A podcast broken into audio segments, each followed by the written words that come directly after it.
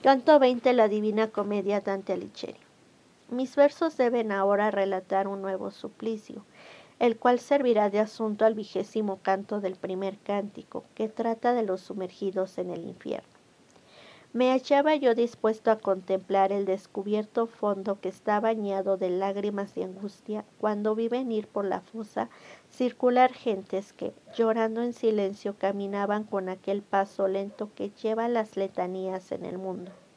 Cuando incliné más hacia ellos mi mirada, me pareció que cada uno de aquellos condenados estaba retorcido de un modo extraño desde la barba al principio del pecho, pues tenían el rostro vuelto hacia las espaldas y les era preciso andar hacia atrás, porque habían perdido la facultad de ver por delante.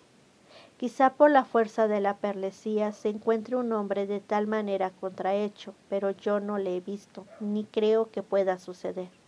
Ahora bien, lector, así Dios te permita sacar fruto de esta lectura Considera por ti mismo si mis ojos podrían permanecer secos cuando vi de cerca nuestra humana figura tan torcida que las lágrimas le resbalaban por la espina dorsal.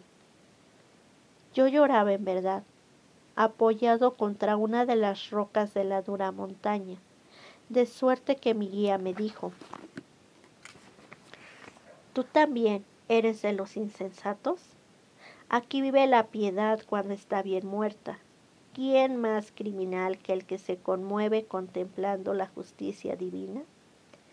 Levanta la cabeza, levántala y mira aquel por quien se abrió la tierra en presencia de los tebanos, que exclamaban, ¿A dónde cae San Faraón? ¿Por qué abandonas la guerra? Y no cesó de caer en el infierno hasta llegar a Minos, que se apodera de cada culpable. Mira cómo ha convertido sus espaldas en pecho por haber querido ver demasiado hacia adelante. Ahora mira hacia atrás y sigue su camino al revés. Mira Teresías, que mudó de aspecto cuando de varón se convirtió en hembra, cambiando también todos sus miembros, y hubo de abatir con su vara las dos serpientes unidas, antes que recobrar su pelo viril. El que acerca sus espaldas al vientre de aquel es Saronte, que tuvo por morada una gruta de blancos mármoles en las montañas de Luni, cultivadas por el carrarés que habita en su falda, y desde allí no había nada que limitara su vista cuando contemplaba el mar o las estrellas. Aquella que con los estrezados cabellos cubre sus pechos, por lo cual se ocultan a tus miradas, y tiene en ese lado de su cuerpo todas las partes velludas, fue Manto, que recorrió muchas comarcas hasta que se detuvo en el sitio donde yo nací, por lo cual deseo que me prestes un poco de atención. Luego que su padre salió de la vida y fue esclavizada a la ciudad de Baco, Manto anduvo errante por el mundo durante mucho tiempo.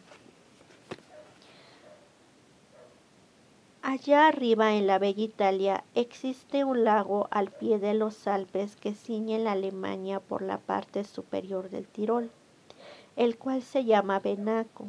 Mil corrientes y aún más, según creo, vienen a aumentar entre Garda, Balcomanica y el Apenino, el agua que se estanca en dicho lago.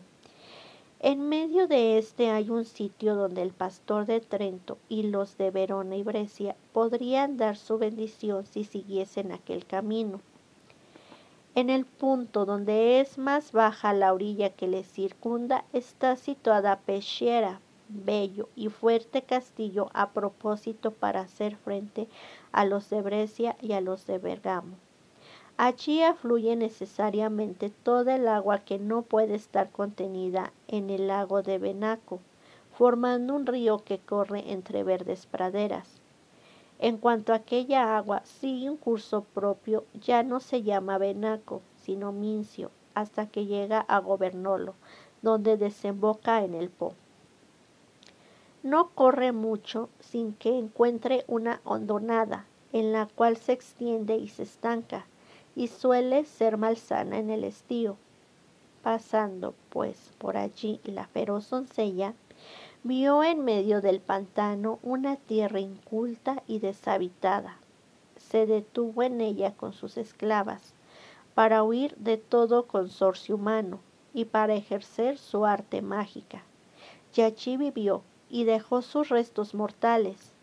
Entonces los hombres que estaban dispersos por los alrededores se reunieron en aquel sitio que era fuerte a causa del pantano que le circundaba.